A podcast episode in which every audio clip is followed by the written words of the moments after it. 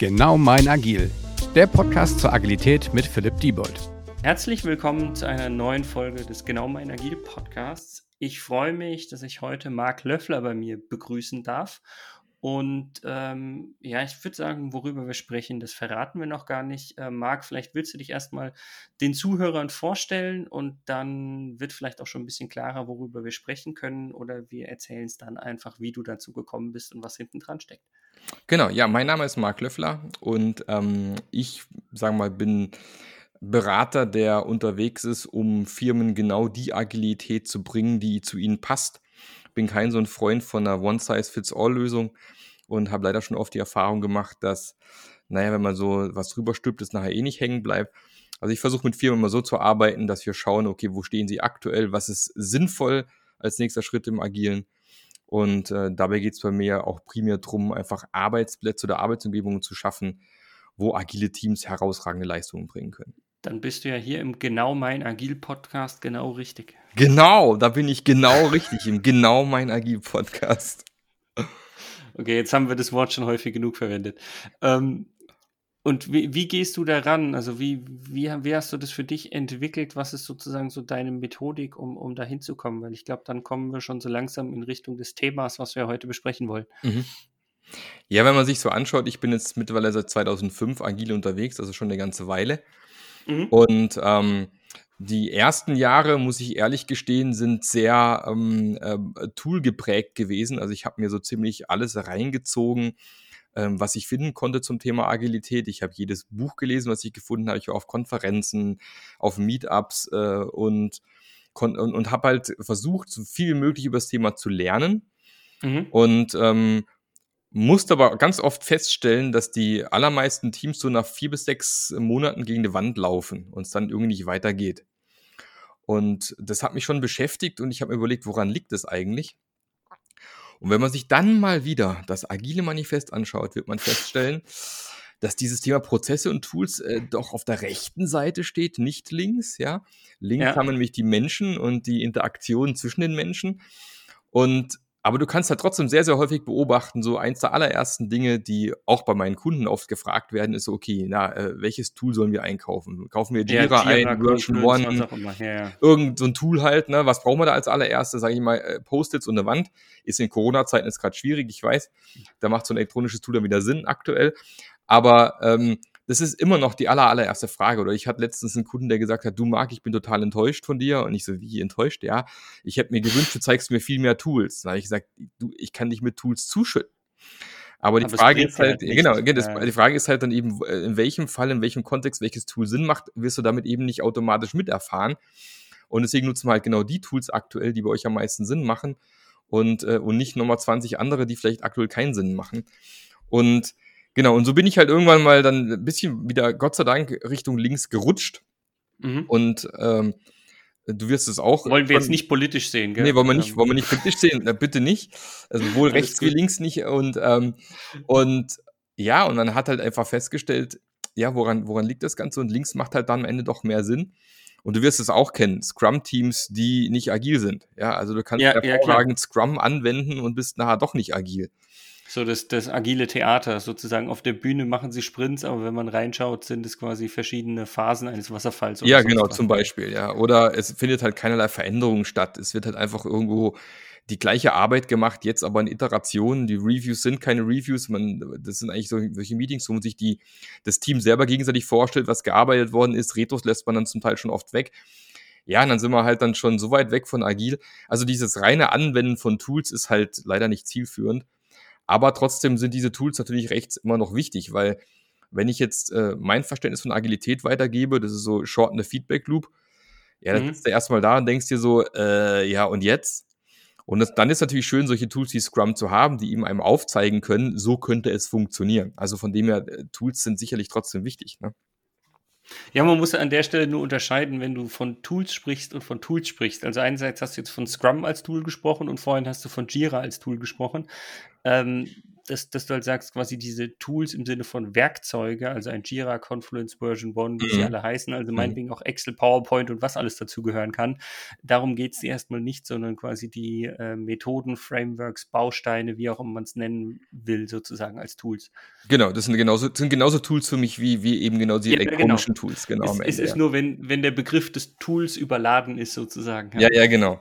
Es ist halt eine große, eine Gesamtmenge und Jira ist dann eine Teilmenge und Scrum ist auch eine Teilmenge. Ist für die Mathematiker unter uns, dass wir das auch noch geklärt haben. Genau. Ja, und ähm, so bin ich dann halt irgendwann mal äh, zu, dem, zum, zu dem Thema vielleicht des heutigen Podcasts so ein bisschen dann auch gekommen und habe überlegt, ähm, was braucht's eigentlich, damit so ein Team wirklich einen guten Job machen kann? Und man wird erschreckend oft feststellen, dass genau die Dinge dann oft fehlen. Und da hat es aus meiner Sicht gar nicht mal so häufig unbedingt mit Agilität ganz äh, im, im, Allgemeinen zu tun. Grundlegend zu tun, ja. Es sind einfach grundlegende Dinge, die sicherlich auch in einem sogenannten klassischen Kontext helfen können. Ähm, wobei auch da, ich, ich finde auch, äh, der, der, sag mal, diese Toolbox an klassischen Tools ist auch nicht alles zu verteufeln, da sind gute Sachen dabei. Ja. Also äh, man kann theoretisch auch als äh, mit klassischen Tools agil arbeiten. Also das funktioniert. Ich würde jetzt keine Gantt-Charts nutzen wollen, aber äh, bis, bis gewissen Grad, glaube ich, sind da gute Sachen dabei. Ja. Genau. Und so sind und wir dann sind eben. Diese, diese grundlegenden Themen, weil genau. ich glaube, da kommen wir jetzt genau auf den Kern. Da kommen wir genau auf den, genau, und da kommen wir auf dieses, auf dieses Modell, was ich dann entwickelt habe, dieses Passion-Modell, ähm, wo ich überlegt habe, was sind denn so die, die, die Elemente, auf die es ankommt. Und grundlegend zentral für mich ist ähm, das Element Agilität, also sprich der Wille zur Veränderung. Mhm. Und viele haben einfach nicht verstanden, dass es äh, agil eben nicht ein reines Tool ist, das ich immer einführe, dann bin ich fertig, sondern dass Agilität bedeutet, ich verändere mich ständig, die ganze Zeit, immer wieder. Also Kollege es gibt Olaf. keinen Stillstand. Es gibt keinen Stillstand, genau. Der Kollege Olaf Lewitz hat mal gesagt, ähm, Agilität ist für ihn, wenn, wenn eine Person, ein Team oder ein Unternehmen sich mit Absicht ändert. Und, ähm, und dass eben du ständig den Status quo hinterfragst, du ständig schaust, wie du noch besser werden kannst. Das muss nicht immer in allen Unternehmensebenen, an allen Stellen sein, aber halt immer irgendwo passiert dann was und immer irgendwo ändert sich im Endeffekt wieder was.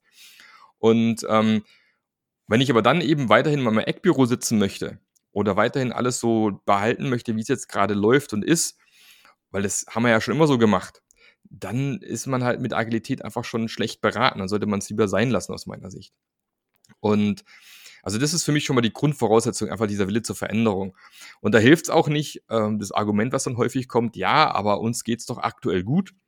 Äh, wir sind vielleicht sogar Nummer eins in, in diesem Marktsegment, mhm. wo wir unterwegs sind. Das mag ja sein, aber auch da hat die Geschichte gezeigt, na, ne, mehr als einmal das Nummer eins in einem Marktsegment zu sein, äh, die ja auch nicht garantiert, dass es in fünf Jahren noch immer so ist. Ich wollte gerade sagen, wir brauchen jetzt nicht die Nokias oder sonstige aufzuzählen. Genau. Aber mein Lieblingsbeispiel ist immer Quelle. Das ist so, der, Quelle mag ich immer gerne, äh, weil da erinnert sich noch jeder, der so ein gewisses Alter, also ich bin ja auch nicht mehr der Jüngste. Ähm, ich erinnere mich halt noch sehr dran, früher vor Weihnachten hat man immer diese Versandhauskataloge rausgeholt, ja. Spielzeugding aufgeschlagen und dann geguckt, was bestellt man oder was wünscht man sich zu Weihnachten. Kennt jeder noch. Und äh, ja, und Quelle war ja auch Europas größtes Versandhaus, die waren da ziemlich gut dabei. Und dann kam das böse Internet, ja, und die haben es einfach nicht verstanden, dieses Internet irgendwie äh, äh, reinzukriegen. Und äh, tatsächlich lag das aus meiner Sicht daran, die haben sich in ihre eigene Lösung verliebt mhm. und haben das eigentliche Problem komplett aus den Augen verloren. Weil das Problem ganz ursprünglich war ja, ähm, dass sie gelöst haben, ich habe keinen Bock rauszugehen in die Fußgängerzone, in die Läden zum Einkaufen. Ich möchte gemütlich mit einer Tasse Kaffee auf dem Sofa sitzen, meinen Katalog wälzen und mir die Bildchen angucken und mir aussuchen, was ich gern bestellen möchte. So, und dafür war ein Katalog halt vor 40 Jahren eine super Sache. Ja. Aber das geht halt leider genauso einfach mit einem Internetbrowser und einer gut gestalteten Webseite. Und das haben die einfach nicht verstanden. Die haben einfach so an dem Katalog festgehalten, dass sie irgendwann gar nicht mehr in der Lage waren, anders zu denken und anders äh, sich zu verhalten. Und ähm, sind dann damit gnadenlos in die Wand gefahren. Die haben am Ende ja nochmal Kataloge gedruckt. Da wurde nochmal Geld reingepumpt, nochmal Kataloge gedruckt. Also, ja, also das ist so dieses, ähm, äh, eins dieser Beispiele, du hast Nokia noch genannt, äh, gibt es noch ganz, ja. ganz viele andere. Also Nummer eins sein heute heißt nicht, dass du morgen immer noch Nummer eins bist. Also da, deswegen dieser Wille zur Veränderung ist mal grundlegend wichtig. Ähm, das nächste Element, was aus meiner Sicht wichtig ist, ist dann eine, eine irgendeine Form von starker Vision. Mhm. Weil wenn ich halt ein gutes Team bauen möchte, muss man sie auf ein gemeinsames Ziel einschwören können. Und äh, noch viel wichtiger ist das Ganze in einem agilen Team. Das muss ja wissen, wo geht die Reise hin, weil ich erwarte ja von einem agilen Team, von meinen agilen Mitarbeitern, dass sie selbst organisiert arbeiten, also sprich selber Entscheidungen treffen. Selber ja, das können sie nicht, wenn sie nicht wissen, wo es hingehen soll. Genau, also ja. selber wissen, links abbiegen, rechts abbiegen äh, und so weiter und so fort. Und da hatte ich auch mal eine Führungskraft in dem Training, der meinte dann so, ja, aber Herr Löffler, ähm, das reicht doch, wenn ich als Führungskraft weiß, wo es hingeht. Und dann sagte ich, ja, aber wer setzt denn die Vision bei euch um? Du als Führungskraft oder deine Mitarbeiter? Ne? Und ähm, ich habe dann immer das, das, dieses, dieses Metapher von einem, von einem Porsche, ja, ich setze meinen Mitarbeiter in einen Porsche und sage zu ihm, bitte mach mal die Scheibe runter von der Fahrerseite. Und da wundert sich schon. Und dann sage ich, pass auf, geht folgendermaßen, du fährst jetzt langsam los in Schrittgeschwindigkeit und ich jogge nebenher und sage, wo du links und rechts abbiegen musst. Ja, das macht keinem von beiden Spaß. Also Porsche fahren im ja. Schritttempo macht keinen Spaß und nebenher joggen äh, stundenlang macht auch keinen Spaß. Aber es gibt immer noch genug Führungskräfte, die genau so ihre Teams Denk. führen. Ja. ja. Ähm, hat oft auch mit zu tun mit dieser Kultur, ähm, wenn ich weiß, bin ich, habe ich die Macht sozusagen und ich möchte möglichst ja. wenig von meinem Wissen teilen. Ähm, also mache ich so Micromanagement und gebe nur so, so Informationshäppchen weiter. Aber damit kann ich halt nicht agil arbeiten nachher. Also ein gutes agiles Team braucht zum Beispiel auf Produktebene, gute Produktvision beispielsweise und wenn es geht, auf Unternehmensebene äh, auch eine vernünftige Unternehmensvision, dass wir als Mitarbeiter auch wissen, wo wollen wir eigentlich hin als Unternehmen, wo geht die Reise hin. Ja, das, also da gibt es ja auch viele, wenn wir schon den Begriff Tools überladen, äh, verschiedene Tools, mit denen man das machen kann. Also sei es mit einem Product Vision Board, sei es mit äh, Team Canvas, Team Charter oder sonst was. Also ich glaube, da gibt es ganz, ganz viele Elemente, die einem auch helfen können, um mhm. eben so eine Teamvision, Produktvision oder Unternehmensvision auch zu erarbeiten. Genau, ein Amazon Review, ein Produktbox. Also es gibt ganz, ganz viele. Ja, ja. Aber das ist das Thema wieder, ne? Äh, Tools gibt es jede Menge, man muss sie halt auch verwenden. Es ist halt ja. einfach so. Ja, also es ist, äh, es ist wie wenn ich einen Akkuschrauber im Keller habe und trotzdem mit einem Schraubendreher versuche, eine Schraube reinzudrehen. Kann man so, machen, ich dachte, halt du meinst den Hammer. Oder einen Hammer, genau, wäre noch besser.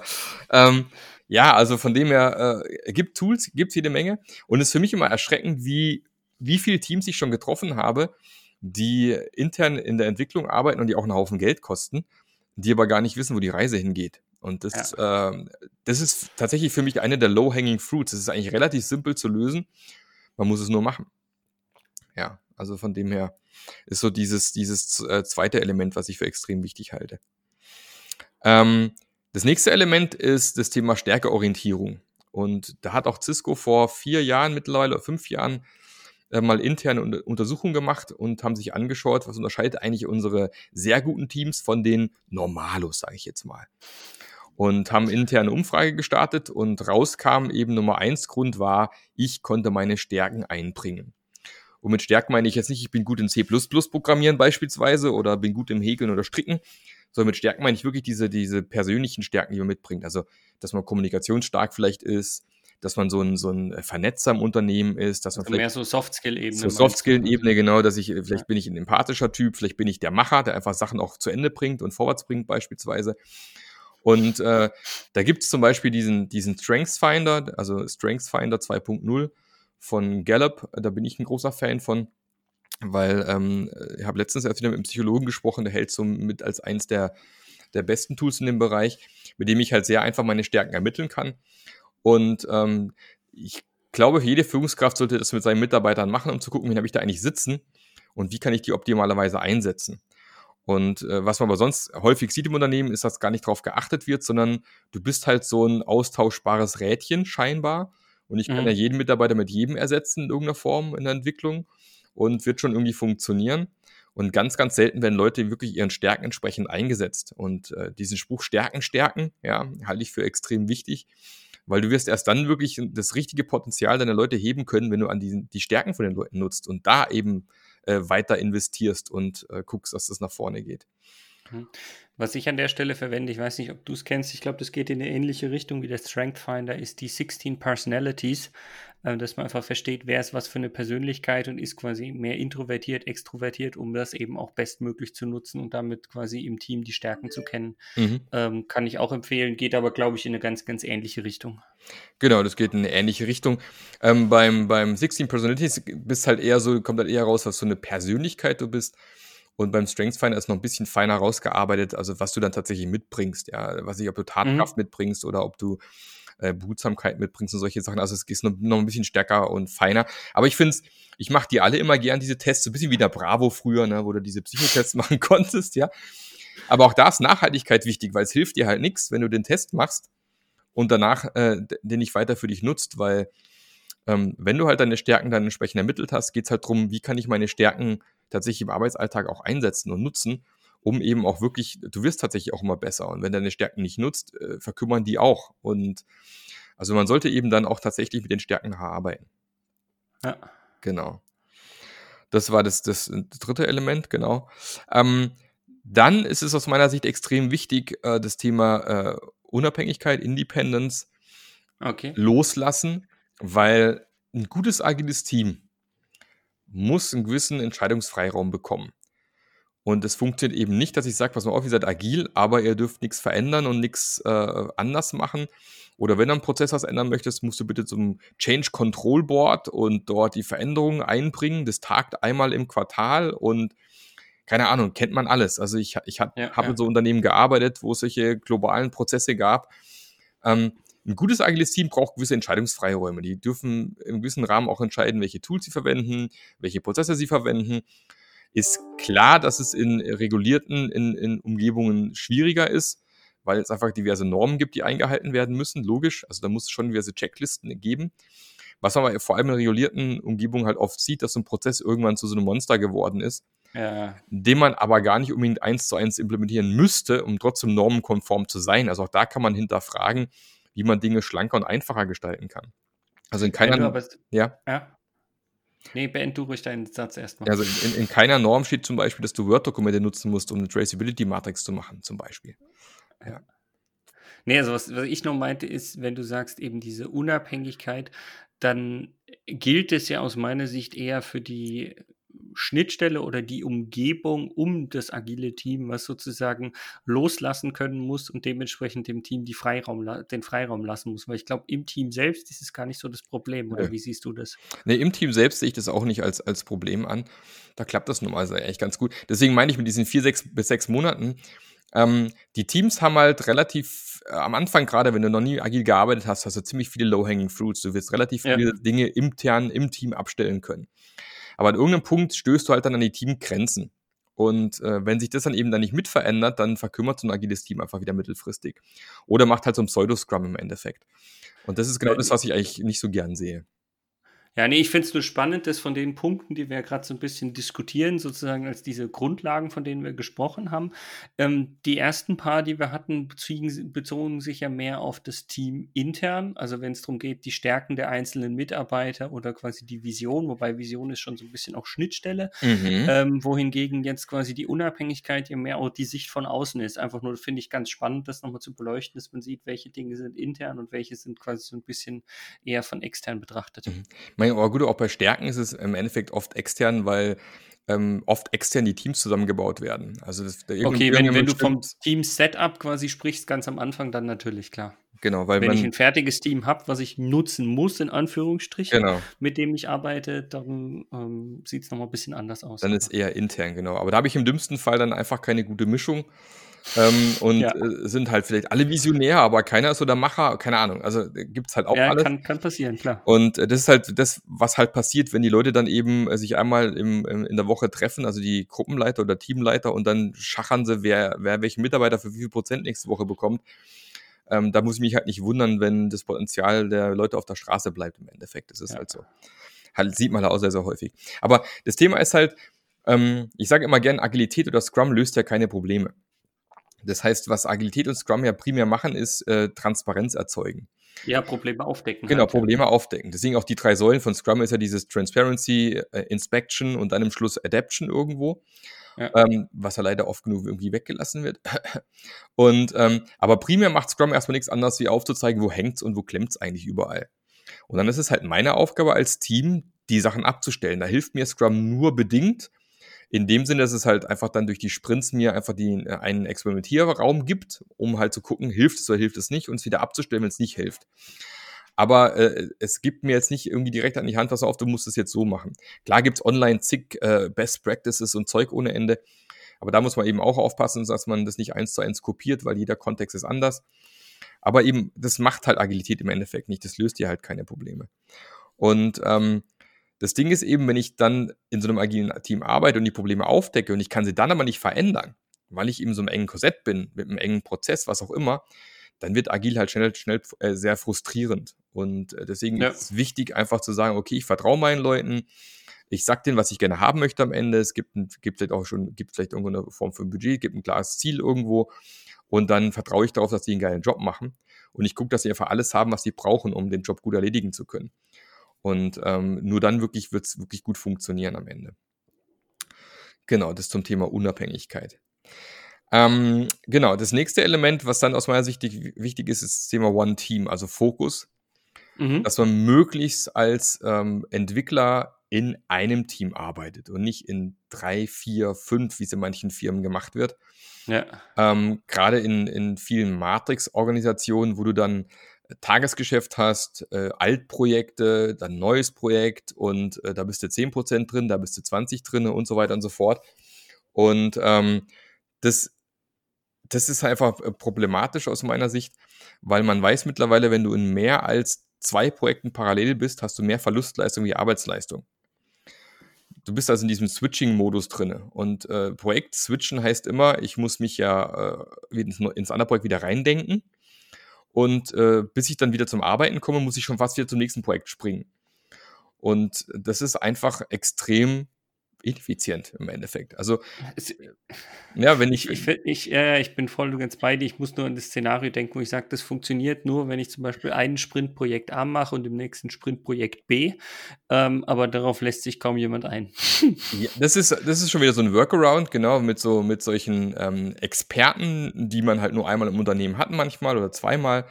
Äh, was für mich eh, eh schon das erste Problem ist. Man sollte wieder gucken, mehr Richtung Generalisten zu gehen. Aber dann ist halt, dann ist so ein Workaround zu sagen, okay, dann, äh, dann bist du halt Fulltime einen Sprint dabei und dann Fulltime nächste Woche im anderen Sprint. Auch das ist ein Switching, aber es tut halt nicht so weh, wenn du auf täglicher Basis irgendwie am Switchen bist oder auf ja, wöchentlicher also Basis. Also dann, dann sind quasi die Switching-Kosten noch sozusagen ertragbarer. Sind geringer definitiv, ja. ja. Aber besser ist tatsächlich so, ähm, man kennt es ja auch. Jetzt nehmen wir einfach an, du hast ein Projekt in Schieflage. Die Kacke ist am Dampfen. Was macht man normal in vielen Unternehmen? Mehr Leute rein, mehr Zeit rein, Überstunden. Ja, du gründest oft eine Taskforce. Ja. Ja, dann heißt plötzlich, okay, wir brauchen genau den, den und den und den, weil die sind das wichtig, weil die können das und dann packt man die in einen Raum und lassen die arbeiten und lassen das Projekt mal in Ordnung bringen. Und im Endeffekt ist Scrum nichts anderes wie eine dauerhafte Taskforce, aber ohne diesen Druck. Ja, du hast, dieser Druck ist einfach nicht da. Es ist ein dauerhafte, es ist eigentlich eine dauerhafte Taskforce, weil du immer die richtigen Leute vor Ort hast, die alle fokussiert nur dieses eine Thema haben und dann geht halt die Post ab. In dem Augenblick, wo ich anfange, wieder hin und her zu switchen, Sachen parallel zu machen, mache ich mich halt extrem langsam. Je mehr ich parallel mache, umso langsamer wird die ganze Firma. Umso mehr steigt vielleicht auch der Druck im Markt, umso mehr Projekte muss ich starten, umso mehr wird parallel gemacht. Das ist ein Teufelskreis, der sich irgendwann entwickelt nachher. Ne? Und ähm, da ist für mich immer ganz, ganz wichtig, dass man schaut, ähm, dass man sich das Produktportfolio oder aus Projektportfolio anschaut und überlegt, welche Projekte müssen denn jetzt tatsächlich sein, welche kann ich nach hinten schieben, um wieder einfach diese Ressourcenmengen frei zu machen, dass Leute wieder mehr, sagen wir, zumindest in weniger Projekten arbeiten können. Vielleicht in zwei. Mhm. Zwei wäre noch gerade so in Ordnung, aber ab drei ja. wird es einfach irgendwann eklig. Ja. Und stell dir einfach vor, du bist in zwei oder drei Scrum-Teams. Was machst du dann noch? Also da bist du dann, bist du dann in zwei Plannings und zwei Dailies und zwei nee, Retros. Ich bin nur noch am Meeting. Ja, du bist, sozusagen. du kommst gar nicht mal zum Arbeiten. Und dann wundert es mich auch nicht, dass Leute sich beschweren, ja, Scrum sind so viele Meetings. Ja, A, schafft einfach mal die alten Meetings ab und B, hört auf, in zehn Projekten parallel zu arbeiten. Dann wird alles viel leichter. Also, ja, das sind so die typischen Sachen. Deswegen dieses, ähm, tut immer unglaublich weh, vor allem viele große Firmen tun sich da sehr schwer drin. Ja. Ähm, äh, aber aus meiner Sicht ein riesengroßer Hebel, um wirklich äh, hervorragend äh, agil arbeiten zu können und gute Teams im Endeffekt zu haben. Und wie, wie du schon gesagt hast, es gibt an der einen oder anderen Stelle, sage ich mal, Workarounds, die helfen, sich nach und nach genau in die Richtung zu bewegen. Also es mhm. muss ja nicht aus meiner Sicht von heute auf morgen geändert werden, dass ich nur in einem Team bin, also in einem Projektteam, aber vielleicht kann ich ein organisatorisches Team haben, dass ich sozusagen mehrere Projekte reinpacke oder sowas in der Art. Ähm, also ich meine, da gibt es ja Mittel und Wege, wie ich sozusagen den Weg zu diesem Ziel, den du ja dann beschreibst, so ein bisschen smoother hinkriege als mhm. quasi so einen harten Cut. Aber auch da ist natürlich immer, du hast halt die Retrospektive. Da werden mhm. automatisch solche Dinge auffallen, wenn du, wenn du ehrlich zu dir bist als Team. Und genau. Dann, und dann musst du ja die Möglichkeit haben, solche Sachen nach und nach abstellen zu können. Und wenn du das eben nicht kannst, also beim Thema Independence wieder, dann tut es einfach nur noch weh, weil du siehst halt immer, du kriegst auf Butterbrot geschmiert die ganze Zeit von Scrum, das geht nicht, das geht nicht. Und dann kannst du es aber nicht ändern, das macht dann irgendwann keinen Spaß mehr. Nee, also da, da bin ich voll und ganz bei dir, dass ich sage, die anderen Dinge müssen natürlich erfüllt sein, dass ich mich zu dieser, ähm, zu diesem One-Team nach und nach hinarbeiten kann. Mhm, genau. Und äh, wie gesagt, da wird man nicht drum rumkommen, auch ans Portfolio zu gehen und da ins Eingemachte und auch zu überlegen, wer darf Projekte starten. In manchen Firmen darf irgendwie scheinbar jeder Projekte starten. Also da, ähm, da nochmal drauf zu gucken ähm, und sich zu fokussieren. Gerade auch jetzt wieder in, in dieser Phase, wo viele Firmen auch in Schieflage kommen, ähm, was ich gerade im Maschinenbau, Automotive und so weiter, wo man mhm. halt oft sehen kann, dass die halt über Jahrzehnte ihr Portfolio sehr, sehr breit aufgestellt haben, um noch das letzte Prozentchen irgendwo rauszuquetschen aus irgendeinem Markt, aber eigentlich ein Kerngeschäft mal hatten vor 20, 30 Jahren. Sich da wieder zurückzubesinnen auf das Kerngeschäft und zu überlegen, wie können wir eigentlich mit unserem Know-how, mit unserem Wissen im Kerngeschäft wieder in einem halben Jahr punkten. Also das ja, äh, halte halt ich für extrem wichtig. Also da verzettelt man sich gerne mit der Zeit, weil man möchte halt noch irgendwo noch mehr Geld verdienen und dann versucht man halt mit irgendeinem Nischenprodukt nochmal irgendwo ein bisschen Geld zu verdienen. Und auch da wirst du sehr, sehr häufig diese 80-20-Regel äh, sehen können, dass die allermeisten Firmen haben, kannst du ganz klar sagen, 20 äh, Prozent der Produkte, die sie im Portfolio haben, sorgen für 80 Prozent vom Umsatz. Meistens sind es sogar ja. weniger als 20 Prozent. Und dann fragt man sich schon, warum soll ich weitere 80% Produkte pflegen für weitere 20% Umsatz? Also das ist schon so eine Sache, da sollte man mal rangehen und überlegen, ob das sinnvoll ist. Genau. Dann ähm, gibt, haben wir noch zwei Sachen übrig. Das zweite, also das, das sechste wäre dann noch das Thema äh, äh Never Stop Learning, also das nie aufhören zu lernen. Ähm, ja, das sind ja fast die, die Feedback-Cycles, von denen du genau, am Anfang gesprochen hast. Weil, aber da geht es auch so ein bisschen drum, ähm, ein gutes agiles Team ist es einfach so, es braucht Impulse von außen. Und ähm, sonst schmorst du einfach in deinem eigenen Saft mit der Zeit. Und du brauchst ständig diese Impulse, die neuen Ideen von außen, sei es äh, tatsächlich wieder ein neues Tool eventuell oder sei es tatsächlich im Engineering, vielleicht gab es ein neues White Paper für irgendeine neue Technologie, die vielleicht genial ist oder in, was ich im Softwarebereich vielleicht irgendwas Cooles, das man vielleicht anders und besser machen kann. Und ähm, deswegen ist wichtig, dass Leute einfach relativ easy sich ein, ein Fachbuch besorgen können, auf eine Konferenz gehen können, ähm, Weiterbildungen machen können und es halt nicht solche dämlichen Sachen gibt, wie jeder Mitarbeiter hat zwei Tage Weiterbildungsbudget pro Jahr zum Beispiel, ja, was ich für total sinnlos halte, mhm. weil vielleicht der Philipp in, im Augenblick neu in Team reinkommt und viel Bedarf hat an Weiterbildung und der Marc ist vielleicht äh, ein alter Hase, der braucht vielleicht dieses Jahr nicht unbedingt eine Weiterbildung. Ja, ähm, ja. Also dass man da auch im Prinzip dann einfach anders mit umgehen kann. Da macht es Firmen wie Bosch zum Beispiel genial mit, mit einer großen Online-Bibliothek, wo jeder sich relativ einfach ein Buch besorgen kann. Wenn es nicht da ist, ist es innerhalb von einem Tag besorgt. Die haben einen sehr, sehr großen äh, internen Trainingkatalog, wo es sehr einfach ist, auch ohne großen Vorgesetzten zu fragen, auf Trainings zu gehen intern. Also stelle ich mir das einfach vor, du brauchst einfach diese Umgebung, wo Lernen einfach möglich ist, ja, wo das einfach äh, auch belohnt wird, vielleicht sogar zum Teil, oder einfach dann den Leuten schmackhaft gemacht wird, dass es Spaß machen kann, sich weiterzuentwickeln. genau. Und, Und, last but not least. Last but not least. Das aus meiner Sicht Allerwichtigste äh, tatsächlich in, in, in allen, für alle agile Teams ist das Thema psychologische Sicherheit. Das ist in meinem Modell so die Basis von allem. Mhm. Also für mich ist im Kern überhaupt erstmal ein Willen zur Veränderung haben und dann aber die Basis von allem wiederum die psychologische Sicherheit. Weil tatsächlich ist es so, ähm, im Agilen geht es ja darum, was ich vorhin schon gesagt habe, unter anderem den Status Quo zu hinterfragen, Dinge mhm. anders zu machen, äh, äh, Dinge sich wirklich transparent an sie anzuschauen, warum laufen sie nicht, auch dann, äh, sagen wir mal, den Mut zu haben, Dinge auf eine andere Art und Weise vielleicht auch mal anzu, anzupacken. Aber wenn ich eben diese psychologische Sicherheit nicht habe, dann werde ich mich aus meinem, aus meinem Häuschen nicht rausbewegen, aus meiner Komfortzone, weil ich ja immer Angst haben muss, dass der Kollege, der Chef, äh, die Führungskraft dann um die Ecke kommt und sagt, was ist das für ein Scheiß? Was machst du denn da so, wieder? Nicht, ja, ja. Was, was, hast du da für einen Fehler gemacht? Halt dich doch an die Prozesse, die wir hier haben, dann wird alles gut. Und ähm, das ist tatsächlich ja auch nicht nur auf meinem Mist gewachsen. Also Google hat ja da diese Rework-Studie gemacht vor ein paar Jahren, wo sie eben rausgefunden haben, dass psychologische Sicherheit, das haben sie auch lange gebraucht, das rauszufinden, weil sie erst gar nicht verstanden haben, was die Teams wirklich, was der Unterschied wirklich ist. Ja, wir haben wirklich rausgefunden, dass die herausragenden Teams einfach einen sehr hohen Grad an psychologischer Sicherheit haben. Im mhm. Team einfach. Es ist, in solchen Teams ist es okay, der zu sein, der du bist, sage ich mal ganz blöd. Ja, dass du eben dich nicht verstellen musst, dass du Dinge hinterfragen darfst, dass du auch mal einen Fehler machen darfst, was, dass es einfach als Lernen gilt und eben nicht als, boah, was für ein Fehler, was hast du denn da gemacht, sondern eher als, okay, was haben wir daraus gelernt, wie können wir es besser machen das nächste Mal.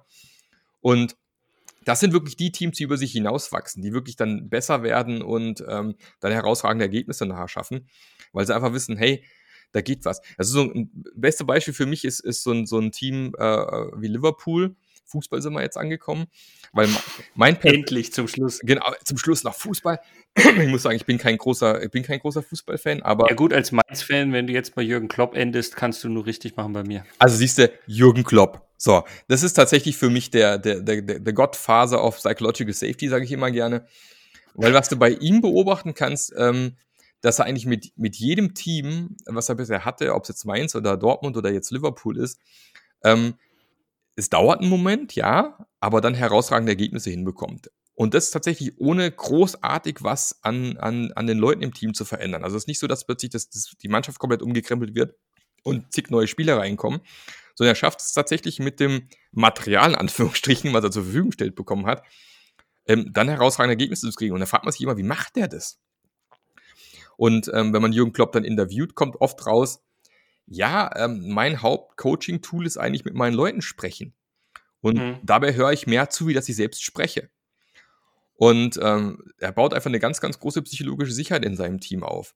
Und Liverpool beispielsweise letzten Saison und oder letzten zwei Jahren sind die eigentlich so, so sehr gut unterwegs, weil die extrem schwer vorhersehbar sind, wie die spielen. Weil jeder Spieler äh, intuitiv weiß, ich darf experimentieren, ich darf Sachen anders machen. Und wenn es in die Hose geht, kommt keiner und haut mir jetzt auf den Deckel, sondern dann haben wir es halt probiert, hat nicht geklappt, okay, nächstes Mal machen wir was anderes. Also die sind ja. sehr experimentierfreudig. Sind die aber eben nur, weil die wissen, hier kann ich experimentierfreudig ich sein. Das, ja. ja. genau. In jedem anderen Team äh, ist es halt dann, gibt es halt Trainer, die kennen wir ja da alle. Ähm, auf den Deckel danach. Da kennen, kennen wir ja alle diese Hardcore-Trainer, wo dann Zucht und Ordnung und so weiter gilt und Leute runtergemacht werden, wenn sie Fehler gemacht haben. Bei Jürgen Klopp ist das halt nicht so. Und ja. mein Lieblingsbeispiel ist immer letztes Jahr Champions League, Halbfinale gegen Barcelona, Hinspiel 3 zu 0 verloren. Jürgen Klopp steht vor der Presse und äh, wird interviewt, was denn schiefgelaufen ist. Und er sagt nur, also eigentlich äh, haben wir so gespielt wie besprochen. Es hat einfach das nötige Quäntchen Glück. Hat, hat halt nicht gereicht, ja. Und äh, natürlich kommen wir wieder. Wir wissen, wird sehr schwer, äh, aber Champions League gibt es halt ein Rückspiel. Und ähm, ja, geben unser Bestes. Und, ja, und siehe da, was war es? 5-0? 4-0 war es am Ende, genau. Also okay. die haben vier Tore mehr gebraucht wie Barcelona, um weiterzukommen und haben tatsächlich ein 4-0 geschafft. Und auf was ich hinaus will, ist eigentlich dieser, dieser Eckball zum 4-0. Und äh, ich meine, es war Kevin Arnold, der, den Eckball mach, gemacht hat. Und zwar legt er sich den Ball hin, der Schiedsrichter pfeift an. So. Und dann läuft er vom Ball weg und gleichzeitig kommt, kommt Shakiri von vorne hergelaufen Richtung Ball. Daraufhin dachte die von Barcelona, dachten natürlich, der Shakiri macht den Eckball jetzt. Was macht der Kevin Arnold? Rennt zurück zum Eckball, haut das Ding in die Mitte und zack, war es ein Tor. Weil die Verteidiger von Barcelona total in, in der Entspannung waren, gar nicht bereit, dass es ein Eckball kommt. Und das macht man nicht. Ja? Das macht man. Wenn angepfiffen wird, wird jetzt der Ball gestoßen. Und wenn der Shakiri dahin läuft, dann macht der den Eckball. Das macht man nicht. Ist aber völlig regelkonform. Ja? ja. Klappt es noch ein zweites Mal? Vermutlich nicht. Nee, aber der Überraschungseffekt ist dann weg. Der ist weg. Gut. Aber in dem Fall hat es ihnen halt den Einzug ins, ins Finale äh, tatsächlich garantiert und die haben nachher den Champions League gewonnen. Und das eben nur, weil eben eine psychologische Sicherheit da war und die Spieler wussten, ich kann was probieren. Und wenn es schiefgegangen wäre, der Jürgen Klopp hätte niemand den Kopf gewaschen hinterher. Da wäre man zwar traurig gewesen, hat sich geschafft ins Finale, aber so hat man es einfach probiert. Und so nach dem Motto, nächstes Jahr wissen wir, dass wir die, den Trick nicht mehr versuchen. Ja, genau. Und da hat man halt sehr schön gesehen, was, was es eben mit einem machen kann. Und die anschließende Saison wollen wir gar nicht außer Acht lassen, die durch Corona ein bisschen zerstört worden ist, aber das war ja herausragend. Premier League Liverpool letztes Jahr war herausragend. Es gab noch keine Mannschaft vorher, die auf dem Niveau gespielt hat, die so viele Punkte geholt haben. Ähm, klar haben sie letztens auch 7-0 auf den Sack gekriegt, gab es auch mal, aber er darf auch mal eine Delle geben irgendwo. Also es ist schon herausragend, was er macht. Und das ist auch das, was oft passiert dann irgendwann, was Jürgen Klopp dann irgendwann schwerfällt, ist dann da oben zu bleiben, hat man bei Dortmund ja dann gesehen, als sie dann in seiner letzten Saison in der ersten, in der ersten, ersten halben Jahr fast auf dem letzten Platz waren. Hat es mhm. aber dann doch noch geschafft, die Jungs wieder zu aktivieren und sind dann nachher ganz gut bei raus rumgekommen, aber hat dann gesagt, okay, hier ist jetzt Ende Gelände, muss ein anderer Trainer ran. Aber auf das Niveau sind sie eigentlich nie wieder so gekommen wie, wie ja, aber da, da, allein da sieht man auch, wie sehr er als Person wiederum sozusagen sich reflektiert, weil er sagt, genau. hey, ich, ich kriege das nicht mehr hin mit dem Team, ihr braucht da jemand anderen und ich genau. gehe sozusagen aus, aus freiwilligen Stücken. Also von daher ist das schon, ähm, wie du sagst, ein, ein ganz, ganz äh, gutes Bild und ich frage mich nur gerade, ob wir zu einem Fußball-Podcast ver verkommen. Ja, ich weiß auch nicht genau. Aber was, was einfach für mich geht, ist, und genau das Gleiche bekommst du eben auch, wenn du investierst. Es ist nichts, was du in einem, auch das, einfach das, was ich dir mal sagen wollte, du kriegst das nicht in einem Vierteljahr oder einem halben Jahr hin. Wenn, es, wenn keine psychologische Sicherheit da ist, hast du das nicht morgen. Ja, das ja. kann man nicht einfach mal kurz, so, dann ist es da, sondern es ist Arbeit. Aber es lohnt sich, da zu investieren, auch wenn du nicht sofort Ergebnisse siehst, weil nach ein, zwei, manchmal drei Jahren äh, siehst du wirklich herausragende Ergebnisse und das ist, äh, lohnt sich da zu investieren. Und wenn ich eben agil arbeiten möchte, werde ich eben Dinge hinterfragen müssen und äh, wenn ich es aber nicht darf oder Angst davor habe, werde ich niemals als agiles Team erfolgreich sein. Das ist einfach der, der Punkt am Ende. Und, und damit haben wir eigentlich einen, einen schönen ähm, ja, Rundflug gemacht, weil wir landen jetzt wieder dabei, dass wir sagen, naja, ähm, das geht nicht von heute auf morgen und man sieht eben an der psychologischen Sicherheit auch nochmal ganz, ganz klar, wie sehr es eigentlich ein kulturelles Thema ist. Mhm an vielen Stellen. Und ähm, ja, von daher fand ich ähm, super spannend, mit dir eine halbe Stunde lang über Fußball, ach nee, über Agilität zu sprechen. ähm, und möchte mich erstmal bei dir bedanken. Sehr gerne. Hat, hat super Spaß gemacht und ähm, ja, ich könnte mir gut vorstellen, dass wir uns auf jeden Fall nochmal hören im Rahmen eines, deines, meines, wie auch immer Podcasts. Genau. Also wenn die Leute Lust haben, noch mehr von mir zu erfahren, gerne auf meiner Homepage marklöffler.eu oder mein Podcast Passionate Agile Teams. Da gibt es noch mehr zu dem ganzen Thema. Und, genau, ähm, werde ich auf jeden Fall auch verlinken. Von daher kommt man da ganz schnell dann hin. Sehr schön. Wunderbar. Dann hoffe ich, dass es euch Zuhörern da draußen auch Spaß gemacht hat, dass ihr auch wieder was gelernt habt. Und ähm, sag nochmal bis zum nächsten Mal und das gilt natürlich auch für dich, Marc, weil wie gesagt, ich gehe davon aus, wir sehen, hören, wie auch immer uns auch nochmal. Das davon gehe ich auch Macht's aus. gut. Dankeschön, ciao. Ciao. Dieser Podcast wird euch präsentiert von Bagelstein. Genau mein Agil.